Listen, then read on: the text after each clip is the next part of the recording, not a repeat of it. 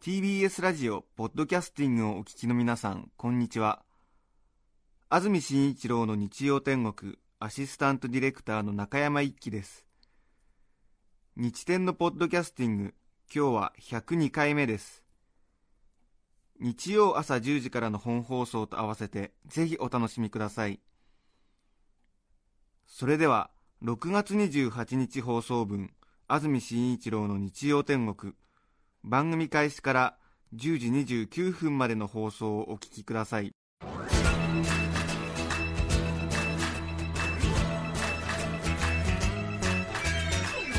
安住紳一郎の日曜天国。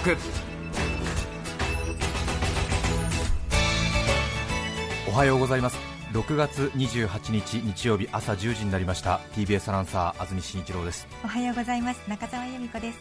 皆さんはどんな日曜日の朝をお迎えでしょうか。スタジオのあります赤坂5丁目の天気ですが見事な曇りですね。完膚なきまでに曇りですね。そうです100人が100人曇りと答えるでしょう今日の天気。そうですね本当。気温が25度湿度が70%あります。金曜日土曜日と少し暑い日が続いていたのでなんとなく一息つけそうな天気になっていますけれども、えーえ今日6月28日の天気は関東地方南部ほど雨の降りやすい天気になりそうです。千葉や神奈川の早いところでは午前中から雨が降り出しあじゃあもう雨の降っているというところもあるんでしょうーね、午後は関東南部の広い範囲で雨となる見込みです。一方北部です。晴れ間の出るところもあり天気の崩れはなさそう。日中の気温は昨日よりも5度くらい低く厳しい暑さは少し収まりそうだということですね。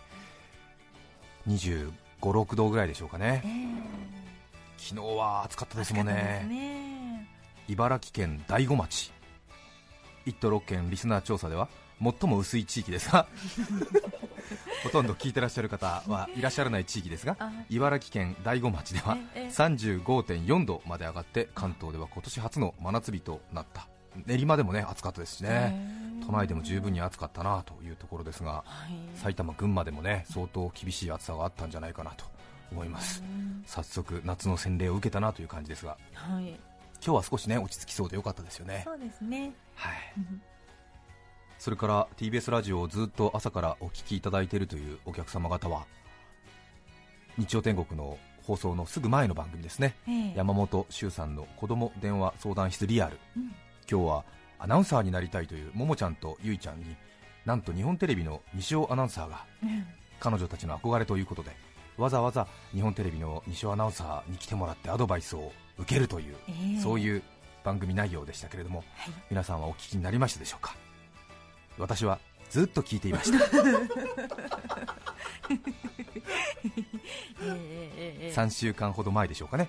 そんなような番組の流れが決まったようで。えあらら TBS アナウンサーを通り越して日本テレビのアナウンサーを呼んじゃったのねというそういうような気持ちを赤裸々に語ったわけですけれどももう大人なので現実をしっかりと受け止めて西尾アナウンサーの話を私も真摯に受け止めておりました 西尾さんはやっぱりあれですね声が澄んでますね。あそうですね。えーやっぱり。うん。少し緊張なされていたのかちょっといつも聞くお話のスピードよりも少し速いかなというふうには感じましたけれどもでもやはりあの声からでも十分に伝わるなんかこう品の高さと爽やかさみたいのは嫉妬するぐらいですね私ね。羨ましい、うん。えーアナウンサーになるためのポイント。え中澤さんもお聞きになってたと思いますがはい。明るく楽しく前向きに、はい。そして周りの人に優しくできる人間がえーというようなアドバイスがありましてはい。私先ほどこのスタジオでそのアドバイスをスピーカーから聞きうなだれてしまいました。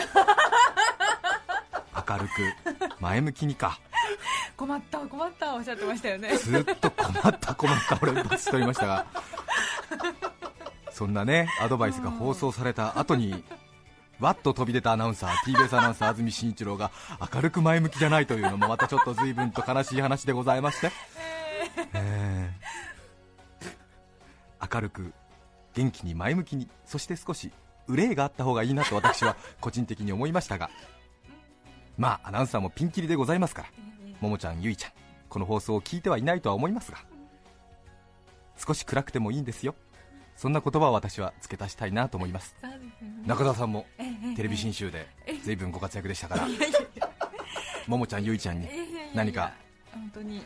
私もあ明るく元気に前向きうん。というのに当てはまらないタイプだったんですけれども。いえいえいえ。ええ。まあでもあの晴れの日もあれば曇りの日も雨の日もあるのが人間ですから。なるほど。はいいいんじゃないでしょうかね。そうですよね、ええ明るい時に明るければ、うん、はい。振り幅の大きさもまたいいのではないかと思いますよ。そうですよね、えはい。えはい。子供電話室子供電話相談室リアル。うん。とても私心に響いております。We are 親戚私も親戚になりました。どうぞよろしく。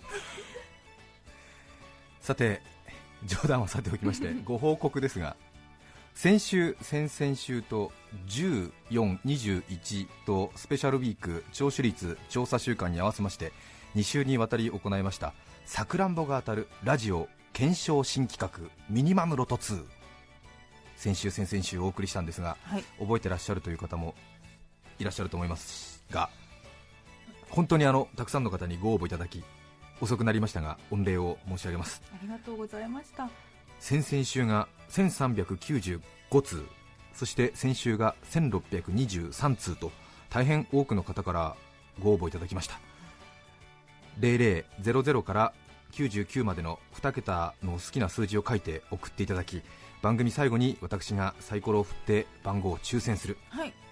さらにはその番号への応募人数の多い少ないによって商品が変動するという商品変動型検証企画でございました、うん大体番組などの検証は応募者が多い。あるいは商品の数が少ないなどの理由でこう倍率が変化してしまうという歴史を随分重ねてまいりましたが 今回の場合は商品は変動すれど何人たりとも倍率が100分の1のまま決して動かないという自分で言うのもなんですが大変画期的な検証企画でございました。えええええ結果の方を申し上げますと1周目は当選番号が58番しかし58に応募した人数が大変多かったためさくらんぼはさくらんぼでもさくらんぼおしぼりが商品になるという悲劇が訪れました。一方2周目ですね先週。当選番号は今度は56番。ええ。1周目が58で2周目が56ラジオでサイコロが見えないんだからイカ様じゃないかという声もある中逆にあまりに近いんでリアリティがあるぞと。そうですね。イカ様説を唱える向きも逆に勢いをそがれる格好にというまさに事実は小説よりきなりという。すごいことが起こったわけですが。近い番号うん。で、ええ。1周目58で2周目56ですからね。ううん。ん。どんなに振り幅が小さいんだということですが。リアルです1周目が58が出たので 2週続けてさすがに50番台はないんじゃないかと考えた知識知識層の方が大変多かったようで これが裏目に出ましたね。56に応募した方が大変少なく2週目は今度は本物のさくらんぼ佐藤錦が当たりました。はい。とんだメイクドラマでございましたね。さくらんぼがすでに届いたようでお礼のメッセージを送ってくださった方が何名かいらっしゃいます。ええご丁寧にとてもありがとうございました不思議なことに、えーおしぼりのお礼は私まだ目にしておりません。ああそうかもしれませんね。また今回のプレゼントコーナーの大きな一つの特徴ですね、はい。なるべく他の人の選ばなそうな番号を選ぼうという皆さんの目論みですね、これ本当にあの正しいやり方だと思うんですけれども、はい。皆さんその自分の予想当たっていたのか当たっていなかったのか気になるところだと思いますね。一体自分の選んだ番号がどれぐらい人気がなかったのか、うんうんうん。大変気になると思うんでそこでえーその皆さんの好奇心にお答えすべくはい100通りの数字にそれぞれどのくらいの応募者があったのかを一覧表にいたしまして、日曜天国のホームページ上に公開いたします。ぜひご確認をいただきたいと思います。しかも今パソコンをいじり始めますと今日の放送をお留守になる人が続出しそうなので、えー今日のお昼過ぎから見られるように サーバーをちょこちょこっといじっておきました。パソコンをお持ちの方は、えー放送後ですね。お昼過ぎにご確認ください。ね。今やっても見られませんので。そうなんですね。やっぱりね先週自分が選んだ数字どれくらいの同胞がいたのかってのはやっぱり気になりますよね。同胞ね。ええうん。他に誰も選んでいないという大変レアなケースもいくつかあります。そうなんだ0人だったところとか1人だったところとかですね。当たっていれば霧の箱に入ったさくらんぼが4箱も当たっていたという、ええ。そんな時短打をもう一度踏み直せるという。一粒で二度美味しいという。1都6県関東広しといえども自分しかいない唯一無二の数字を選んだという、ねえ。その自分の強烈な個性に酔いしれてください。別に特別賞とかない。特別賞はないですけれども 俺しか選んでないんだっていうその喜びに浸ってください。すごいことですよ。まあそうですよね。1都6県から集まって好きな番号を選んでくださいと言って自分の選んだ番号が他誰も選んでない。こんな誉れなことありません。よはい。体調が悪いと孤独を感じるかもしれませんが 責任は負いかねます。さらにこのミニマムロト2なぜこの番号を私は選んだのかそんな理由を書いて送ってくださった方もたくさんいらっしゃいましたね。え。はい。五木ひろしさんと八代。亜紀さんが好きなので五木の5八代の8を選んで58としましたという方とかねいらっしゃったんですけれども。そんなメッセージがたくさんありまして読んでる私たちも大変楽しかったんですがはい。その傾向の極めつけはこちらのメールですね、はい。私は人が数字を選ぶ時の心理を研究しているものですが偶然ラジオを聞いていました。あまりこの手の実験データがないので今回の傾向を研究に役立てたいので教えてほしいという中央大学商学部で教鞭を取られている先生からいただいたんですけど、まあええ。え人の役に立てるというのはね嬉しいことですよね、しかもこんなアカデミックなアプローチはことのほか私弱いものですから。ええ。あグッときちゃいます、うん。もうあーと来週一覧表をホームページに掲載しますのでぜひその研究の一助となれば光栄ですと。そういうようなですね。まあその返事を書こうかと。はい。返事を送ろうかとした刹那はたと私は考えました。はい。人が数字を選ぶときにどんな心理が働くかを研究している先生。はい。ちょっと待てよと。こういう特殊な分野を極めている人。あ。この先生。11時台のゲストコーナーにぴったりじゃないか。本当に。確かに。こういう先生をいつも探してるわけですよ。あ向こうから来てくれた。来週ですね。来週の日曜天国ゲストコーナー11時からのコーナーですけどもええこの先生に来てもらうことになりました。あのお話依頼をはい。して OK が出た。傾向を教えますんでねスタジオに来てくださいと返信をしておきました、えー。双方向メディアは時としてズうずうしいという一面も持ちますのでご注意ください。呼びつけましたんで、えーデータを教えるからあなたのこれまでの研究を教えなさいよということでございます、えただでは。ーただでは渡しません、えーラジオ聴きの皆さんも来週中央大学商学部の先生が来て人が無作為に数字を選ぶときに働く心理。はい。この先生はあの数助詞ですか。あの物を数える時のそのお下につく助詞ですね。一匹二匹。一竿二竿とか。あそういうなんか研究をされてらっしゃる方だそうですけれどもちょっとそんなお話を来週聞けることになりましたのでなかなか図太い商売をやっております。ああ楽しみですね。さらにもう一段階深い話ですね、はい。テレビラジオ特にラジオですけれどもプレゼント企画をすると応募総数どれくらいの人が応募してくれたかというものを集計します。これがラジオマンラジオウーマンにとっては大変正直気になるところ正直な話です。そっちの商売の話じゃないかと鼻じらんじゃう方もいらっしゃるかもしれませんけれどもやはりいろいろ考えてどんな商品が喜んでもらえるのかなどんな方法だと楽しんでくれるのかなこういうアプローチだと受け止めやすいかななどなどはい。まあお給料をもらってるとはいえそれ以上のモチベーションを持って必死になって考えているわけですけれども、はい。そんな自分たちのアイデアをまあ電波を乗せて皆さん方にどうですかということで問うているということですよね。はい。ですからやはりたくさんの応募があると受け入れられたのかな。やはり無条件に嬉しいというのがラジオを作ってるほぼ全員の共通の認識だと思います。本音だと思いますね。はい。えーこの番組だと先週が1623先々週だと、えー1395ですか。すごい数です。はい。心の底から嬉しい、うん、人がこんなに聞いてくれているんだという喜びを実感できる数少ないチャンスなので本当に私も喜びに浸ってご褒美に缶コーヒーを2つも買っちゃって。まあ こんなに来たんだって言いながら缶コーヒーをグビグビと飲んだものです。ショート缶とロング缶合わせてね。一方日曜天国少ない時は250通ぐらいうん少ないんですけどもね。こういう時は大体私たちは天気のせいにします。そうね。割とね。割とね。今日はやっぱりうみたいな。ん晴れ。これだけ晴れたら5月でこれだけ晴れたらやっぱり家にいないでしょうと。出かけちゃうよねなんて言いながら、ええ。結局こういう場合も缶コーヒーを飲みます。出かけるわなさすがに今日はなんて言いながら、ええ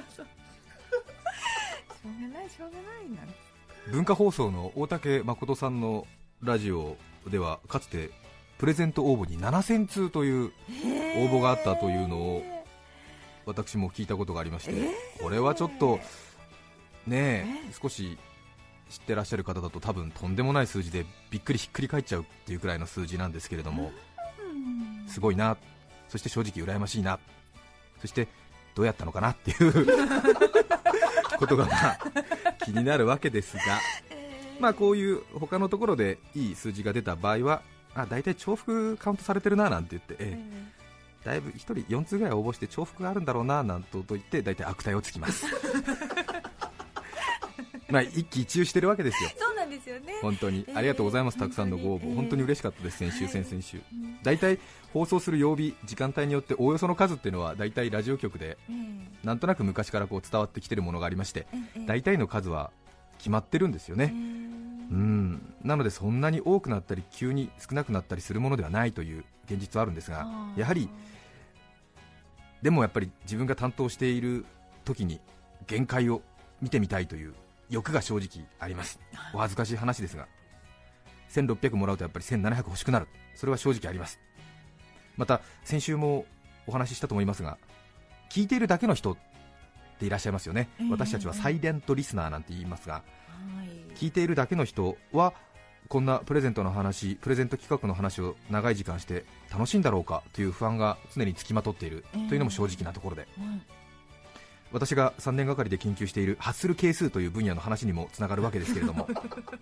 例のはい。例のですね、ええええ。ーもう皆さん発する係数の意味を分かっていると踏まえた上で話進めますが ラジオを聞いている人の中でメールファックスはがきなどで応募してみようメッセージを送ってみようと思う人の割合はある程度の規則性の中に収まっているとい。いうことを私3年間で研究しているわけですね、そうですね。はい。まあ、季節や天候県民性にも左右されるとはいえはい。手前どもの番組でははい。0.122から0.168の発するケースの中で変動しているわけです。ハッスルハッスルはい。県民性によっても違う。私は市町村単位で動向を調べている怖い人間です。あ そうです。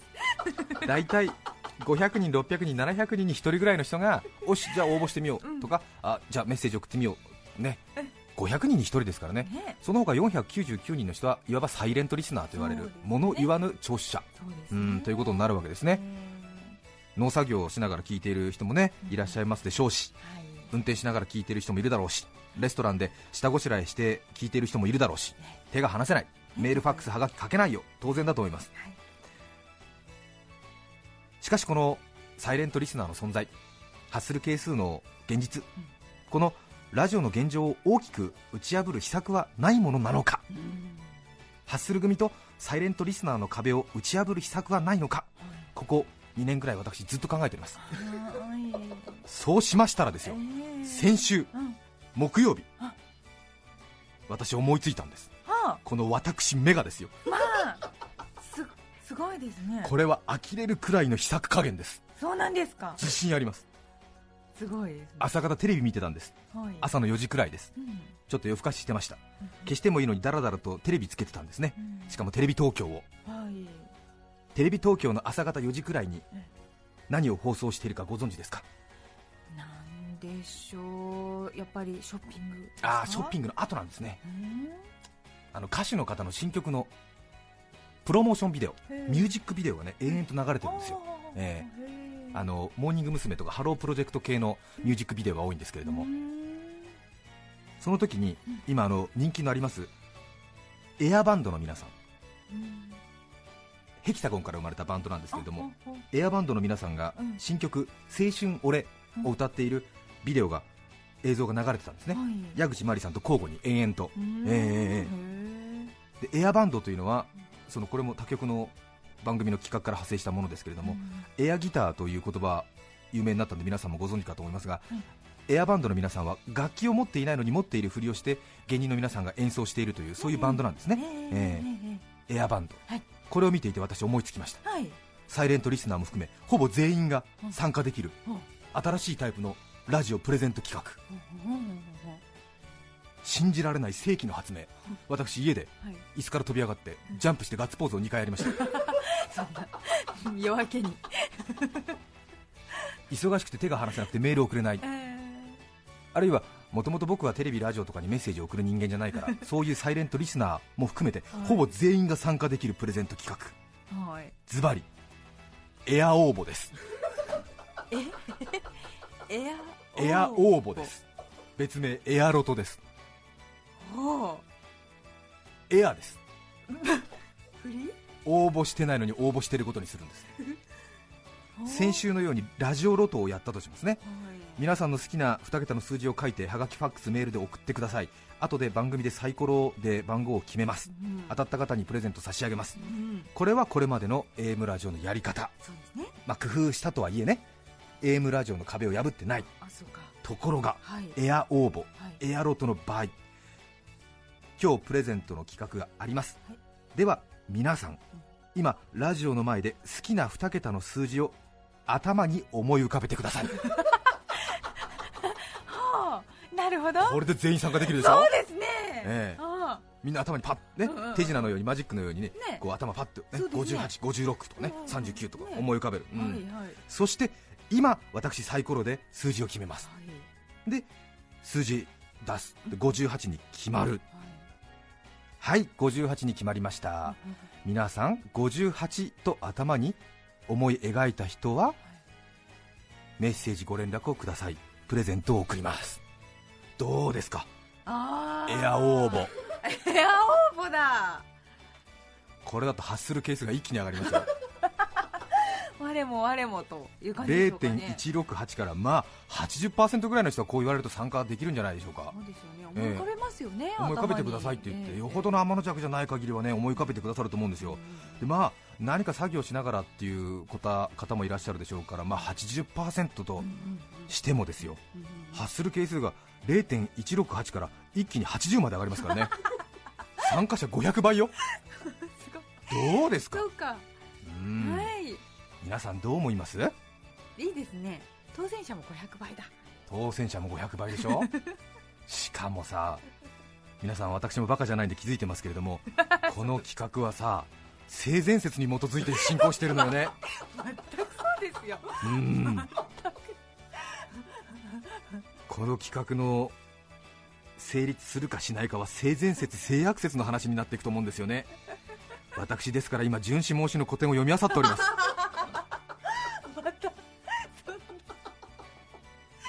1都6県に4000万人の方がお住まいで、うん。聴取率というのが広告会社の調べで出ておりまして日曜天国が2.0%という数字をいただいてますんで日曜天国をこの時間聞いてらっしゃる関東にお住まいの方は大体80万人ぐらいいらっしゃる。その中の80%の方が参加するとすると 参加すると64万人が参加してますからね。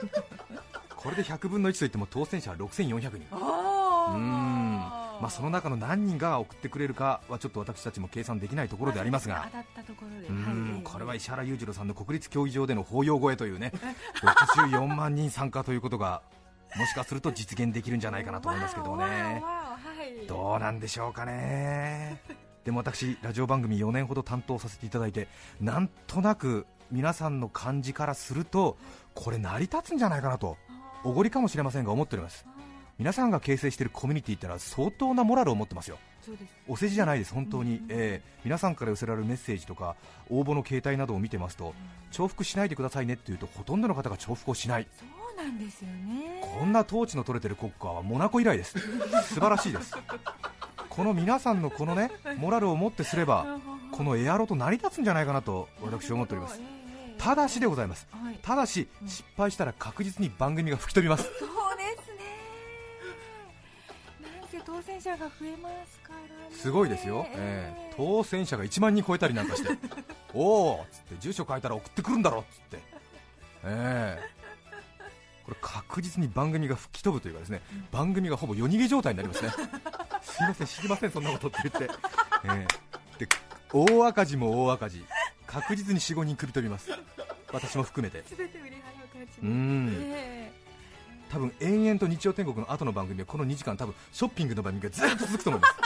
申し訳ない。え 取り返さないと。取り返しがつかない。20年ぐらいはずーっとなんか BGM だけ流れてる時間になっちゃうかもしれない。困る。どう考えても危ないんですけれどもうん。やめた方がいいという感じなんですけれどもん。私え？正直とてもやってみたい。大きな夢。次のプレゼント期間は次のスペシャルウィークですから8月。はい。なんとかもろもろ調整してこのエアロとやってみたいなという気持ち今大でございます。そうなんですね。どうなんでしょうかね。いやー会議とか通さないとうーん。じゃないの。まあ。なんでしょう。あんまり今は深いことは考えたくないんですけれども。ね。思いつきに酔いたいですえー64万人が参加するっていう抽選 やってみたくないですか？やってみたいですね。64万人ですよ。8月楽しみにしていただきたいと思います。何より私が楽しみです。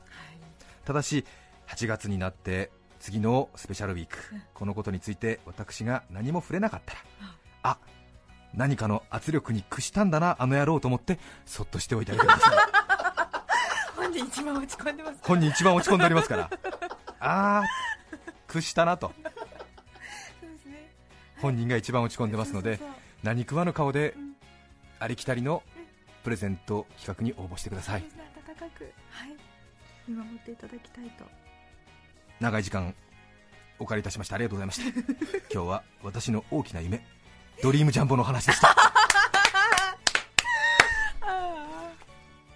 本当にたくさんのご応募ありがとうございました、あのまた新しいいろいろ楽しいことを考えて皆様と一緒に楽しんでいけたらいいなというふうに考えております。そうですね。長くなりました。今日のメッセージテーマはこちらです。習い事の思い出。横浜市ののんちゃんパパ50歳男性自営業の方からいただきました。ありがとうございます。習い事の思い出。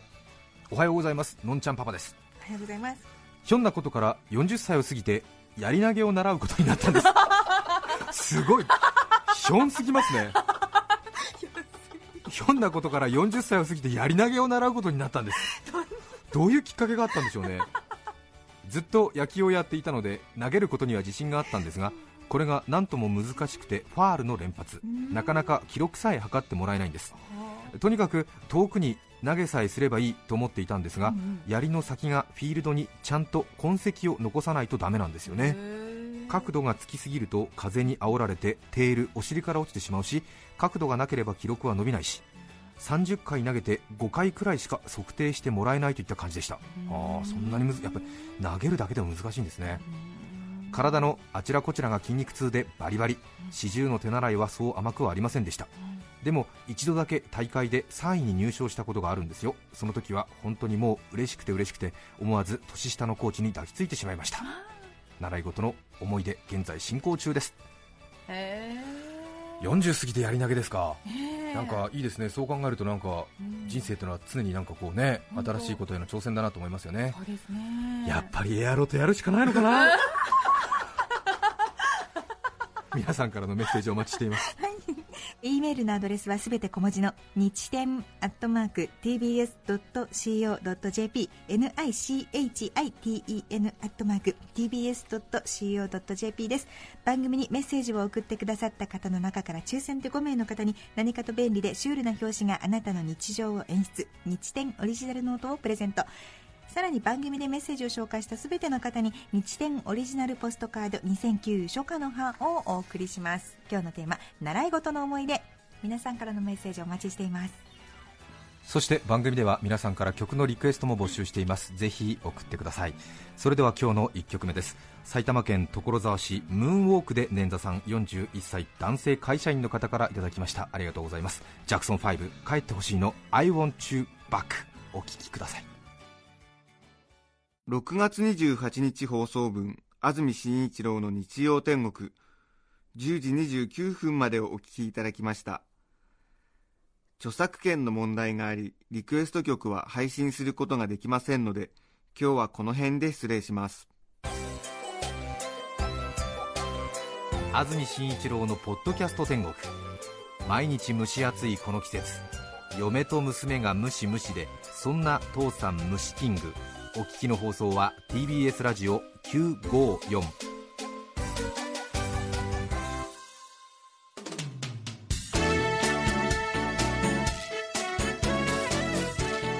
さて来週7月5日の安住紳一郎の日曜天国。メッセージテーマは「最近カチンときたこと」ゲストは数え方の辞典の著者で中央大学教授の飯田麻子さんです。それでは来週も日曜朝10時 TBS ラジオ954でお会いしましょう。さようなら。安住紳一郎の「ポッドキャスト天国」これはあくまで試供品皆まで語れぬポッドキャスト。ぜひ本放送を聞きなされ。TBS ラジオ954